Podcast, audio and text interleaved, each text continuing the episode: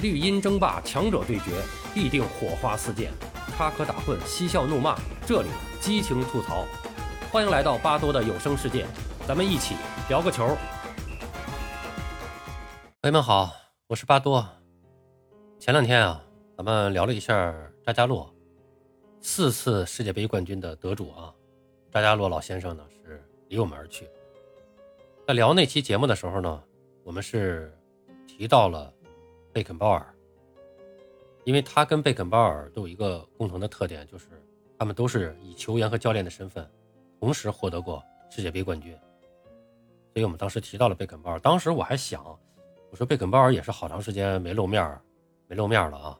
这个估计身体也不太好。没想到啊，昨天呢就从媒体得到了这个消息，德国足坛名宿贝肯鲍尔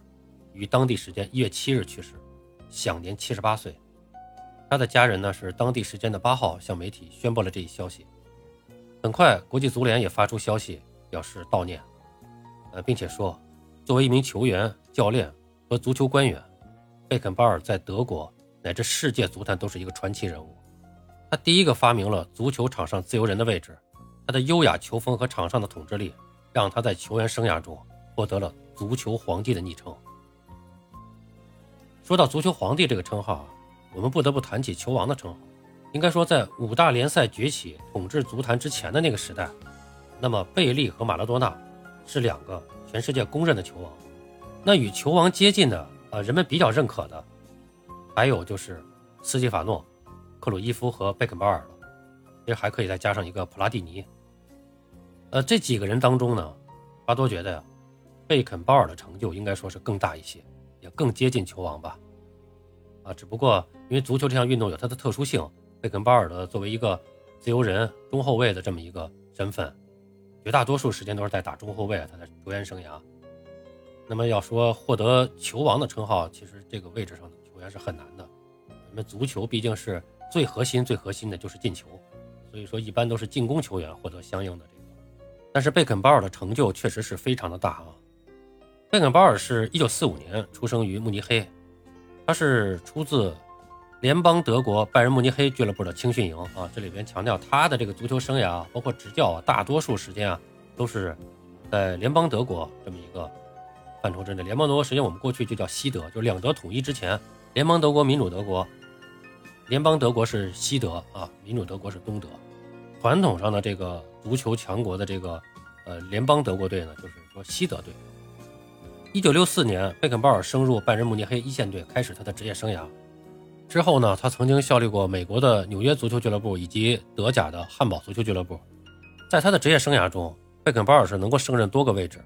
并且在清道夫的位置上开创了自由人的踢法。一共是夺得过五次德甲联赛冠军、三次北美足球联赛冠军等多项荣誉，并在一九七四年至一九七六年帮助拜仁慕尼黑实现欧洲冠军杯三连冠。个人呢？是于一九七二年和一九七六年两次荣膺欧洲足球先生，成为国际足坛的首位获此殊荣的后卫球员，啊，那么在那个时代呢，应该说，呃，一个球员在国家队上的这个荣誉和成就，是更受全世界球迷的所瞩目。那么贝肯鲍尔在国家队方面的这个成就也是更为的突出。一九六四年三月，十九岁的贝肯鲍尔入选联邦德国 U 二一青年队。一九六五年九月，贝肯鲍尔首次入选。联盟德国国家队九月二十六号在联盟德国二比一战胜瑞典的世界杯欧洲区预选赛中，贝肯鲍尔是迎来了国家队的首秀。一九六六年的三月二十三号，联盟德国队在友谊赛中四比二战胜荷兰，贝肯鲍尔在比赛中是梅开二度。其中比赛的第三十九分钟，他是打进了国家队的处子球。七月十二号，联盟德国队在世界杯的小组赛首场中是五比零大胜瑞士。贝肯鲍尔在世界杯处子秀中梅开二度。七月二十五号，联邦德国队在半决赛中是二比一战胜了苏联队，晋级决赛。贝肯鲍尔在比赛的第六十七分钟打进了一个球。那么这个进球不但是帮助他的球队进入决赛，也使贝肯鲍尔成为世界杯历史上唯一一位用远射攻破苏联门将列夫亚辛大门的球员。随后七月三十号，决赛西德对阵英格兰。贝肯鲍尔在比赛中呢是负责盯防英格兰的核心球员鲍比查尔顿。联盟德国队最终在加时赛中呢是非常遗憾的二比四负于英格兰，屈居亚军。整届赛事，贝肯鲍尔在六场比赛中踢满全场，打进四球，助攻两次，完成了十七次抢断，三十三次拦截，夺得了世界杯铜靴奖，入选世界杯最佳阵容，并被评为世界杯最佳新人。啊，要知道贝肯鲍尔的主要的这个位置啊，他就是中后卫，这个自由人这个位置，在世界杯这样的比赛上，六场比赛打进四球，助攻两次，对于一个进攻球员来说，这个数据也绝对是非常优秀了。更何况贝肯鲍尔这样的一个中后卫。二零一零年的时候，国际足联技术委员会联合加时多指数是将贝肯鲍尔补评为那届赛事的最佳球员。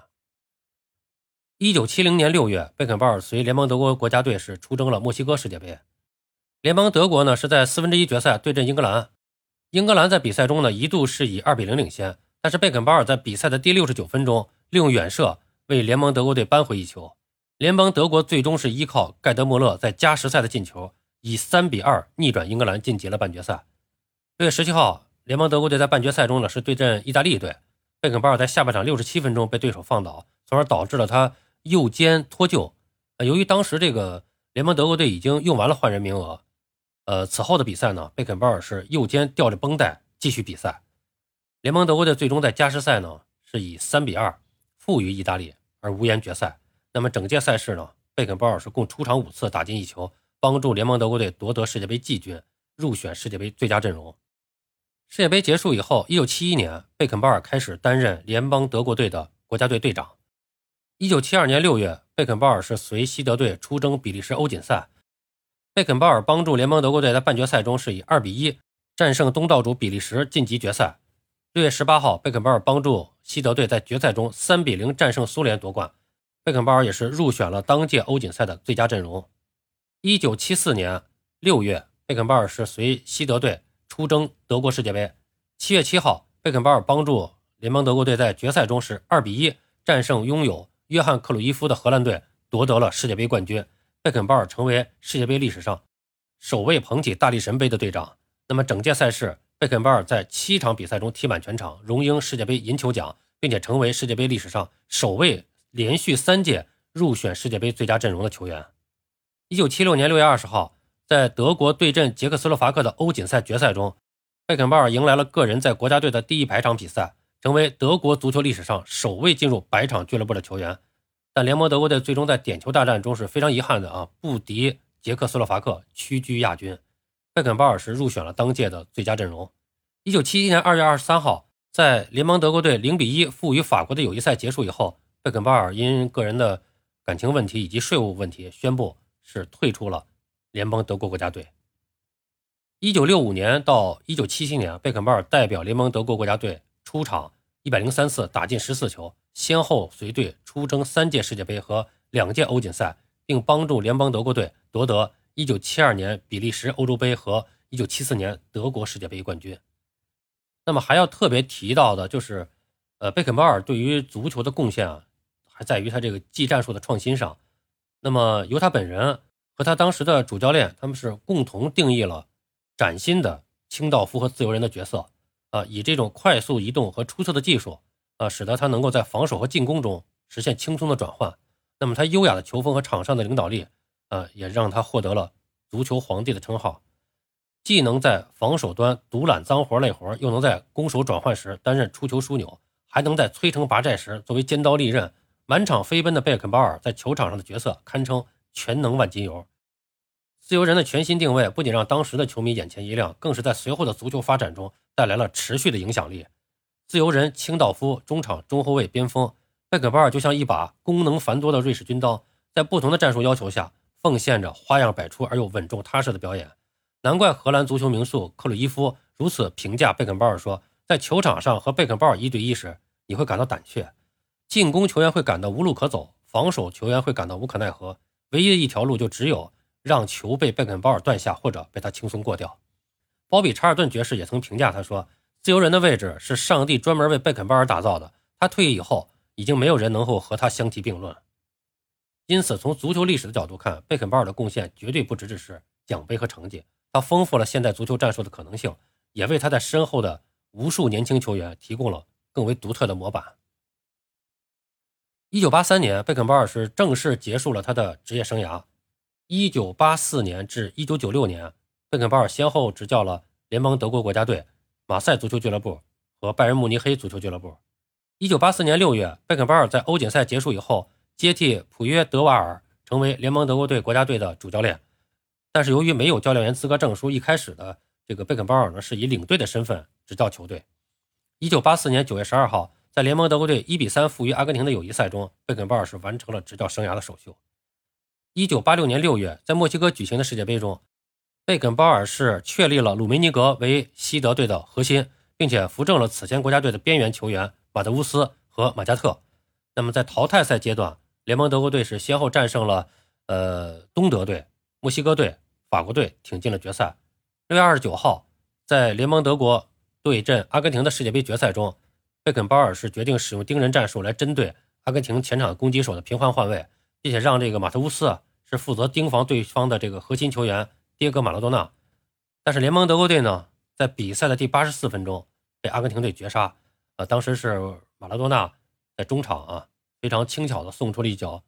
手术刀般的直传，然后由这个呃七号布鲁查加突入禁区是打入一球。最终这个西德队呢是以二比三失利，获得了世界杯的亚军。那随后呢，两年以后，一九八八年的六月。在联盟德国本土举行的欧锦赛中，贝肯鲍尔启用了尤尔根·克林斯曼和尤尔根·科勒等新人。联盟德国队在小组赛阶段是两胜一平的战绩晋级半决赛。在半决赛中呢，联盟德国队在比赛的最后阶段被荷兰的前锋啊马尔科·巴斯滕绝杀，最终呢是一比二失利，从而无缘决赛。应该说，巴多认识贝肯鲍尔就是从这场比赛开始的。当然了，我之前也反复说过，就是巴多看球是从九零年开始。正式看球的，实际上从八九年年底是在这个电视上反复的看到一个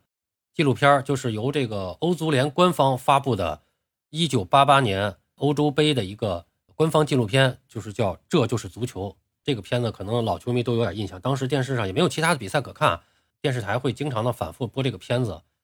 从这个上面呢，是认识了这个荷兰三剑客。那么还给我留下印象比较深刻的就是半决赛失利以后。贝肯鲍尔当时是戴着一个金丝边眼镜，然后是拉着脸，非常失望、郁闷的、落寞的走下场去。啊，当时这是贝肯鲍尔给我留下的第一个印象，第一次啊知道了啊，这个人就是贝肯鲍尔。一九九零年六月，在意大利举行的世界杯中，贝肯鲍尔所带的球队啊，将大部分的比赛的中场权都牢牢控制在了西德队的手中啊。那么，西德队在小组赛中是两胜一平，轻松晋级。呃，随后呢，在淘汰赛阶段先后战胜了荷兰、捷克、英格兰，进入决赛。那么在决赛中呢，是成功复仇马洛纳领衔的阿根廷队。